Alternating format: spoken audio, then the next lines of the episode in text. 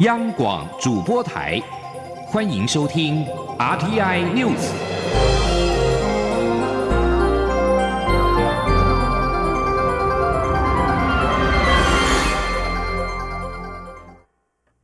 各位好，我是主播王玉伟，欢迎收听这节央广主播台提供给您的 RTI News。今天是二零二零年四月二十五号，新闻首先带您关注。十七年前的四月二十四号，台北市和平医院因为严重急性呼吸道症候群 SARS 疫情宣布封院。蔡英文总统二十四号回顾十七年前封院的历程，也呼吁大家在疫情面前要更团结，抛下彼此的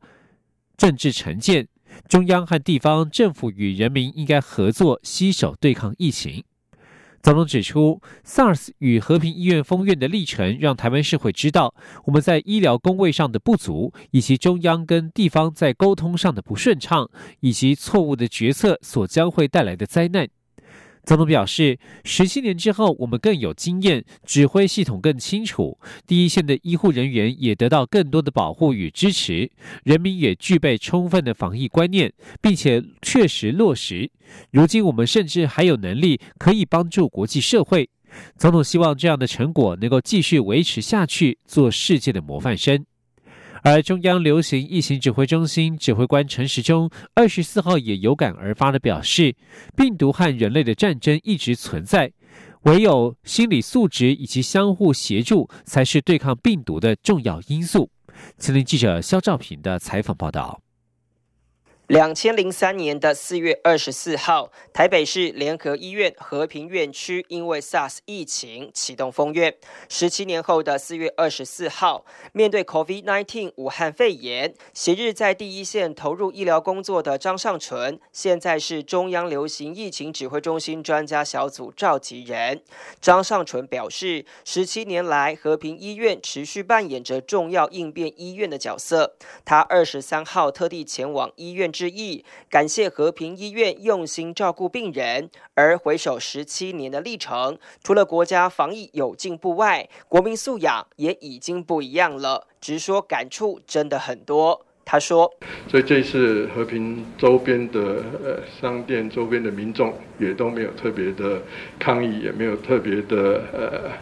说恐惧哈，那所以也是都很正常的运作。那这次我们在整体呃国家的防疫作为上的非常大的进步，包括民众的一个部分也是非常大的进步。指挥官陈时中则说，病毒跟人类的战争是一直存在，而人心的心理素质跟相互协助才是这场战争的重要因素。他说：“那十七年前的经验，也做了整体的国民的教育。”那我们有非常强的哈，在我们的感染科的专科的医师，好形成我们专家的一个团团队哈。那我们有 CDC 很好的我们的防疫的医师，那裁剪的机构的素质整体都提高。陈时中也有感而发的表示，跟疫病对战，生病的人跟接触者并没有罪。且人在最害怕、最孤独的时候，就需要社会的支持与医疗，而非猎巫。呼吁有同理心，才能共度难关。中央广播电台记者肖兆平采访报道。高雄市长韩国瑜建议要让高雄医护全面进行武汉肺炎 （COVID-19） 的筛检，而这个动作呢，也引起了中央和地方的政策不一致的问题。行政院副院长陈其迈二十四号表示，是否要普筛涉及未阴性、未阳性的问题。武汉肺炎 （COVID-19） 在台湾盛行率低，若是普筛未阳性比率就会很高。他表示，应该还是选择高风险者进行筛检，而且要尊重专家的意见。前天记者王维挺的采访报道。高雄市长韩国瑜提议要全面普筛高雄市四千名医护人员，引发讨论。对此，行政院副院长陈其迈二十四号在台美防疫松活动上表示，是否要普筛牵涉伪阴性和伪阳性的问题，疫情防治应该尊重专家意见。陈其迈表示，武汉肺炎在台湾盛行率低，假设盛行率是万分之一，普筛伪阳性高达百分之九十九。他认为还是应该针对高风险族群筛检，如搭机回国有相关症状者或群聚感染的特定族群。陈其迈说。那目前武汉肺炎在台湾的盛行率还是相对来讲非常低，啊，所以它会造成说在检验上会，假如是普筛的话，会有很多伪阳性的问题，啊，那尤其它的阳性预测值，假如啊它的盛行率是万分之一的话，它的伪阳性会高达百分之九十九，啊，假如是疾病的盛行是百分之一。它的伪阳性的比例大概会高达百分之五十。敦木舰队爆发群聚感染，地方政府纷纷展开封城管制兵推。媒体询问陈其迈，下阶段防疫是否会考虑封城措施？陈其迈表示，不同阶段防疫有不同做法，例如先停止不必要的社交活动，接着管制上班上课，最严重才是实施人身自由管制。陈其迈认为，防疫要尊重专家意见，顺时钟是比较好的做法。台湾每周提供美国十万片口罩，而美国为台湾保留三十万件防护衣原料。外交部长吴钊燮在立法院被询时表示，美方并非免费提供。国民党批评外交部的话术隐瞒事实，台湾捐口罩给美国，而美国卖防护衣给台湾。对此，陈其迈回应：二月时，台湾防护衣材料严重不足，于是透过台大工卫学院院长詹长全与美方协调，供应防护衣原料，且提早交货。陈其迈说，防疫过程背后有许多故事，等疫情过后再说。中央广播电台记者王威婷采访报道。普筛是否应作为防疫的必要手段，引起外界讨论。对此，中央流行疫情指挥中心指挥官陈时中二十四号解释，普筛的结果不仅可能会受到未阴性、未阳性的干扰之外，也会影响有限的防疫资源。现在虽然没有规定不能够裁剪，但是不能够用公益防疫物资来处理，因为政府要控制好检验量能，一旦遇到突发状况，才有余裕应对。继续关注的是台湾的疫情，海军敦木舰队士兵染疫，足迹遍布全台，多个县市纷纷模拟封城防疫兵推。国民党立委曾明宗二十四号在立法院会质询时关切，未来如果有需要封城，谁有权能够下令封城？对此，行政院长苏贞昌表示，决定封城与否的是中央疫情指挥中心，必须全国一致。而从目前的疫情看来，不会封城。前天记者刘玉秋的采访报道。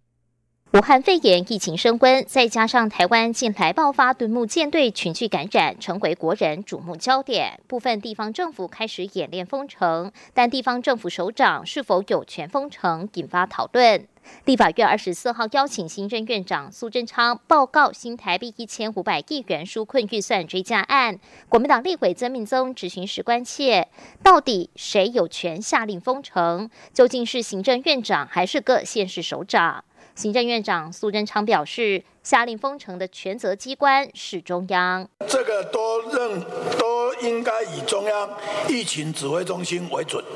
而曾明宗也追问各县市首长是否无权下令封城，苏贞昌说，政策需要全国一致。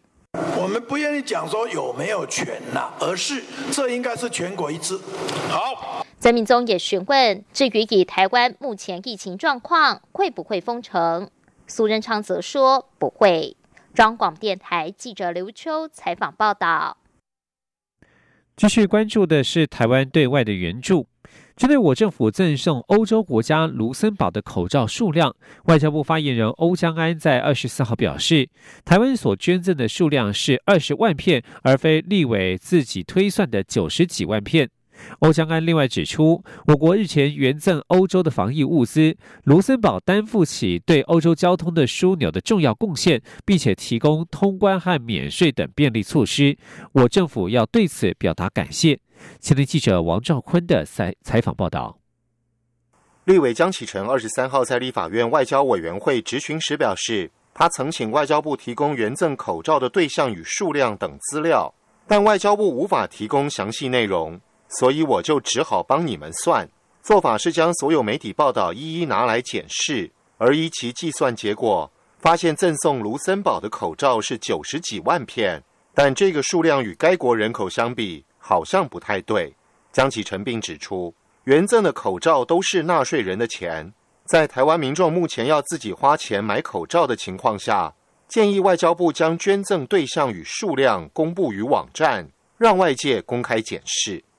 外交部发言人欧江安表示，我方捐赠卢森堡的数量是二十万片，连同我国援赠其他欧洲国家的物资，已于四月九号运抵卢森堡机场。欧江安说：“事实上，我们看到了，我国政府是基于当地国疫情的发展、人口这个病例数的这个比例，还有邻近国家疫情的影响，包括这个另外物资呃需求性的等等的因素，我们会进行一个综合的一个评估，来进行人道援助。”欧江安指出，我国政府也感谢卢森堡在这次人道援赠物资过程中，担负对欧洲交通枢纽的重要贡献。包括卢森堡提供的通关及免税等许多便利，使台湾政府援赠的口罩能迅速顺利送达欧洲各受援国。中央广播电台记者王兆坤台北采访报道。另外，有立委质疑，越南有能力捐口罩给其他国家，为何台湾还要捐口罩给越南？外交部在二十四号表示，越南的医疗级口罩产能明显不敷当地所需，台湾是基于人道考量，捐赠了三十万片台湾的医疗级口罩，而越南捐赠给其他国家的大多是用布做成的口罩。继续关心外电消息。土耳其《纪元报》在二十四号刊登题为“对抗新型冠状病毒的台湾模式”报道，说明台湾对抗俗称武汉肺炎的二零一九年冠状病毒疾病 （COVID-19） 超前部署的作为，并且呼吁国际支持台湾参与世界卫生组织。报道内容强调，台湾是第一个阻挡新型冠状病毒疫情的国家。因为中国打压而无法参与世界卫生组织的台湾卫生福利部长陈时中表示，他们愿意分享疫苗及药物在内的所有经验。版面正中央，并且有陈时中的照片，相当醒目。报道指出。台湾总统蔡英文在二零一九年新型冠状病毒疾病疫情爆发初期，就推动预算达到两百三十七亿美元的严重特殊传染性肺炎防治及纾困振兴特别条例，让台湾成为第一个击败新型冠状病毒的国家。两千三百万人口的台湾，目前仅有六人因为武汉肺炎丧生。而除了实体报纸新闻之外，《纪元报》另外在网络版同步刊登了陈时中的专文，内容分享台湾成功的防疫经验以及所采取的措施，并且提议共同研发疫苗。而现在全球。已经突破了一百万人连数要求世界卫生组织秘书长谭德赛辞职，而谭德赛借由发起一项全球药物及疫苗倡议，邀请了十多位国家领袖发表视讯谈话，会中强调感谢许多领导人的支持。美国请愿网站全句。打 org 页面显示，台湾时间二十四号下午六点左右，要求世界卫生组织秘书长谭德赛下台的连数已经突破百万人。连署书并且指出，台湾不该因为任何的政治因素被排除在世卫组织之外。世卫组织在二十四号发起了一项全球药物及疫苗倡议，与多国领袖和民间部门合作，以加快研发和生产。俗称武汉肺炎的 COVID-19 疫苗测试和治疗方法，并且确保在世界范围内公平使用。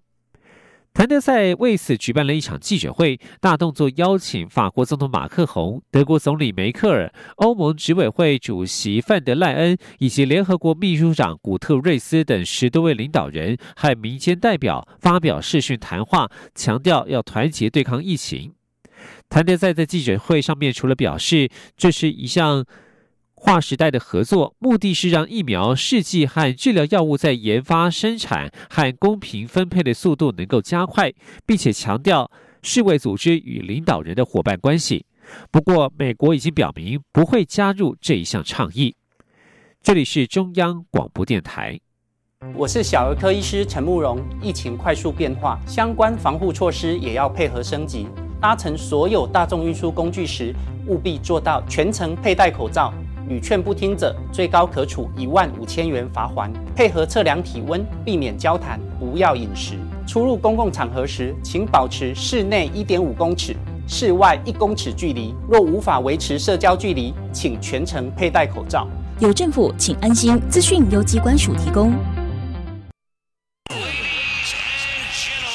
这里是中央广播电台台湾之音。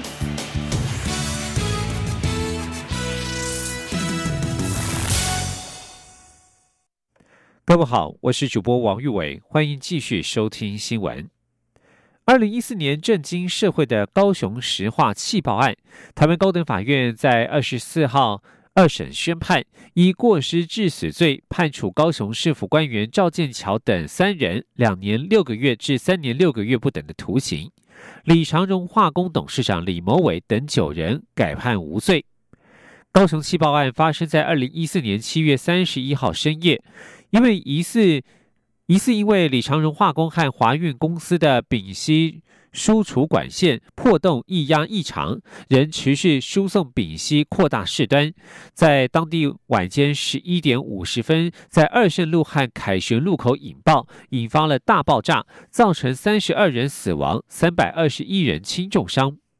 高雄高分院二十四号二审宣判，高雄市政府官员赵建桥等三人因为参与管线埋设及验收，却没有亲自详实查验未尽义务，以过失致人于死罪，判处两年六个月到三年六个月不等的刑期。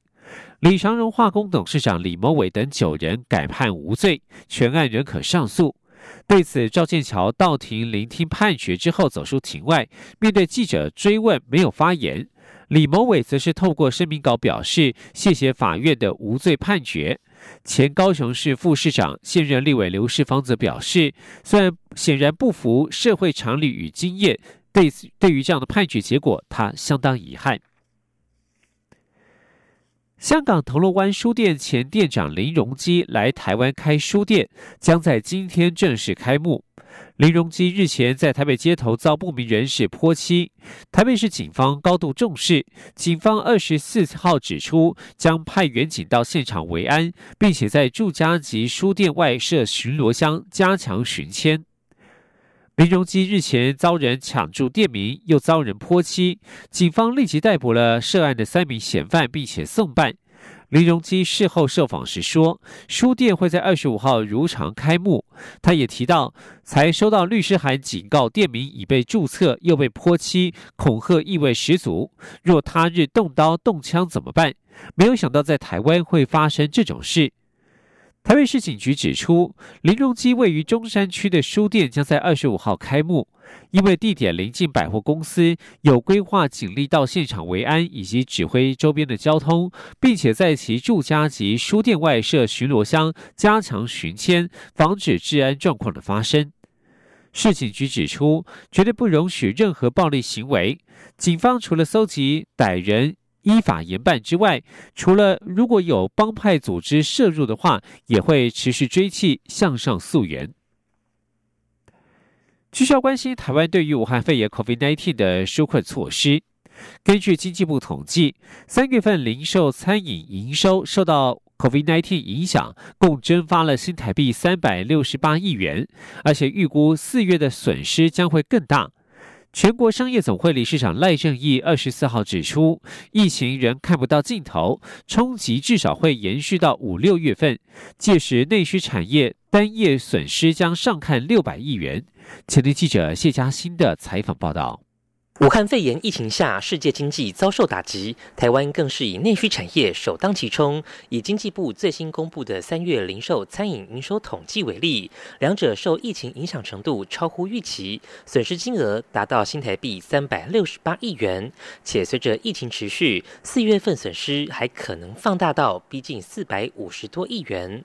工商团体多认为冲击可能会持续增加，因为疫情目前仍看不见尽头。全国中小企业总会理事长李玉佳指出，一般预估疫情将在上半年趋于和缓，但如今看来并不容易，对中小企业的冲击可能持续。而政府的各项纾困措施，应可帮企业续命一到两个月。全国商业总会理事长赖正义则直断，疫情上半年难以结束，对内需产业的冲击至少会到五六月，且损失金额将逐月放大，六月损失可能上看六百亿元。他说：“当总会员统计出来，数据一直在往下滑，因为呢，本来是零确诊的，但是突然来一个舰队的问题，政府也加强在宣导，甚至于各县市政府现在都在封城演习，大家呢非常的惊恐，消费会比三月份还要严重。四月结束以后，五月份我想也还会这样，我预估还会再加重的。”增加个两成以上。赖正义还建议政府防疫纾困及振兴经济三者应改为同时并进，且要取得平衡。中央广播电台记者谢嘉欣采访报道。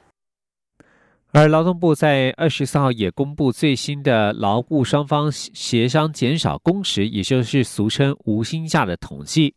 实施无薪假的事业单位共计八百零四家，实施人数一万八千两百六十五人，较上一期四月十六号统计新增了两百一十六家，人数新增加三百三千四百四十四人，人数则是创下了两千零九年十二月以来的新高。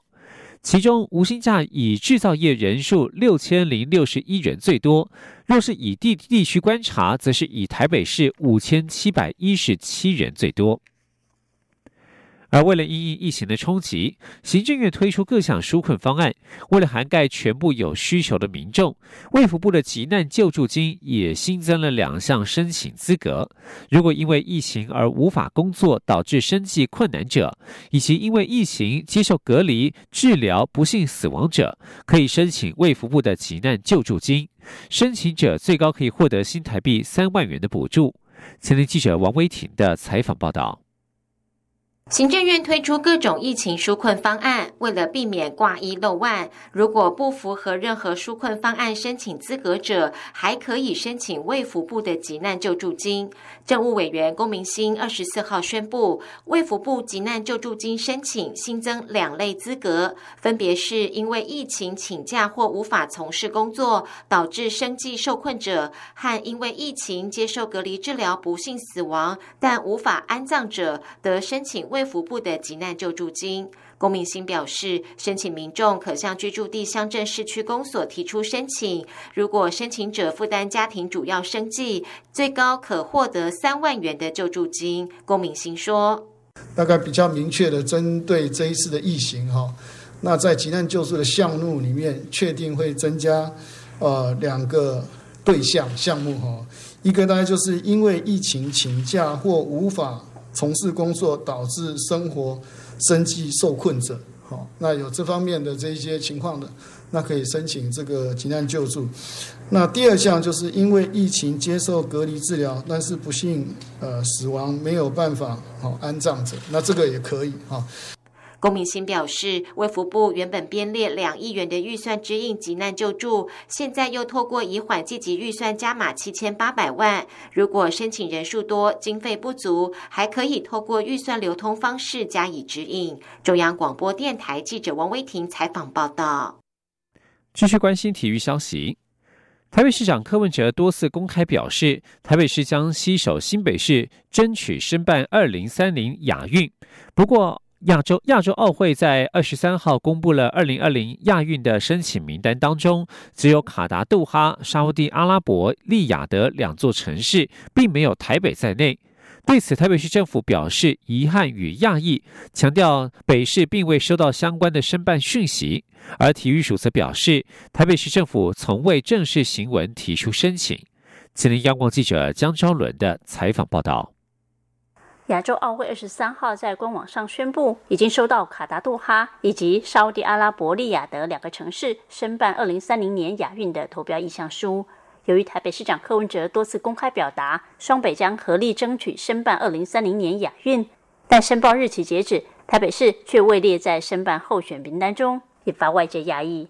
体育署对此表示，依据教育部国际综合性运动赛会申办及筹办作业原则规定。奥运会、亚运会及世大运等第一类赛会，应由中央先做跨部会评估后再公告，由地方政府提出申请。体署去年曾邀集六都说明中央的立场，表示经过综合评估国际关系及情势，决议现阶段以争取第二类赛事，也就是亚洲奥会辖下较为小型的赛事为优先考量。此外，体署也强调，体署从未接获台北市政府正式来函表达申办亚运的意愿。体育署国际及两岸运动组组长徐秀玲说。其实台北市虽然近期一直透过媒体表达他们有申办二零三零年亚运的一个资讯，可是其实他们并没有正式行文或是透过书面来跟呃中央表达他们要申办亚运会的意愿。台北市体育局在得知 OCA 官网宣布的讯息后，则表示压抑与遗憾。台北市亚运申办小组执行人员张胜杰表示。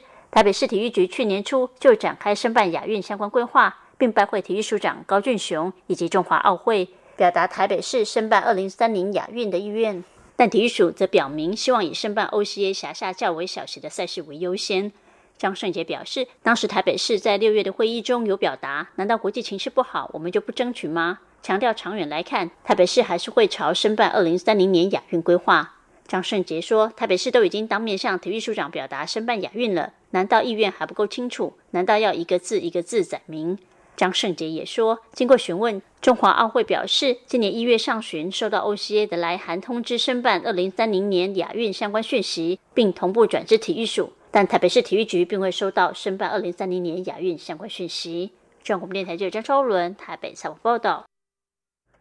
译文讯息。经典名著《红楼梦》永垂不朽。一所大学三名分别来自马来西亚、印尼以及中国大陆的国际生，二十四号在毕业展展出共同设计的《金陵十二钗笔记本》。他们以古书装帧的方式做封面，但是将上头的金钗形象现代化，描绘出具有现代感的发型及旗袍，从中串起古今，希望让观赏者找到更多共鸣。前天记者陈国维的采访报道。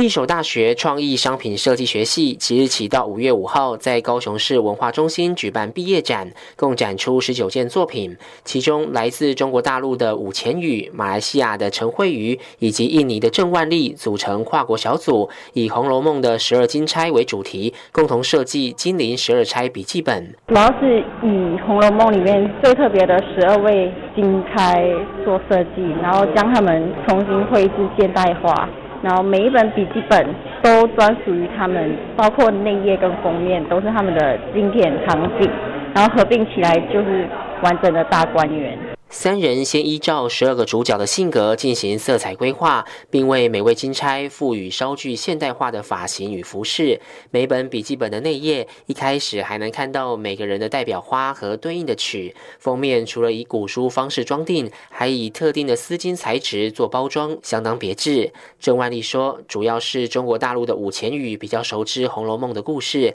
他借由这次毕业制作，才更加了解相关文化背景，也让他发觉这十二位。”金钗很特别，陈慧瑜则提及，当初是因为马来西亚老师的推荐，加上评估过一所大学的奖学金和出国交换的机会多，所以来台就学。现在准备要毕业了，后续情况如果可以，会想继续留在台湾发展。中央广播电台记者陈国伟采访报道。继续关心的是国际消息，在国际疫情动态方面。美国海军二十四号指出，一艘在加勒比海上执行巡逻任务的驱逐舰，有十八名船员对俗称武汉肺炎的 COVID-19 检测呈现阳性反应，迫使这一艘军舰驶回港口。美国海军声明指出，记德号。驱逐舰一名船员感染了 COVID-19，并且经过撤离之后，一个医疗小组奉派登舰进行检验，发现还有十七个人受到感染。现在检测还在持续进行，预料还会有其他的人受到感染。在国际情势方面，欧盟负责英国脱欧的。首席谈判代表巴尼耶在二十四号表示，英国脱欧之后与欧盟的谈判进展令人失望，六月以前必须要有实质的进展。而英国方面则是指责欧盟给的条件太差，双方互不相让。英国在今年一月三十一号正式脱欧之后，进入到后脱欧时代，但是受到疫情的影响，谈判现在必须透过视讯会议进行。英国 BBC 报道，巴尼耶二十四号在布鲁塞尔表示，虽然时间一分一秒过去，但是欧盟依然尊重英国的时间表。而英国虽然在一月三十一号脱欧，但是直到二零二零年十二月三十一号都还在过渡期。双方的关系真正改变是在过渡期结束之后，在十二月之前，双方还要进行四轮的谈判。以上新闻由王玉伟编辑播报。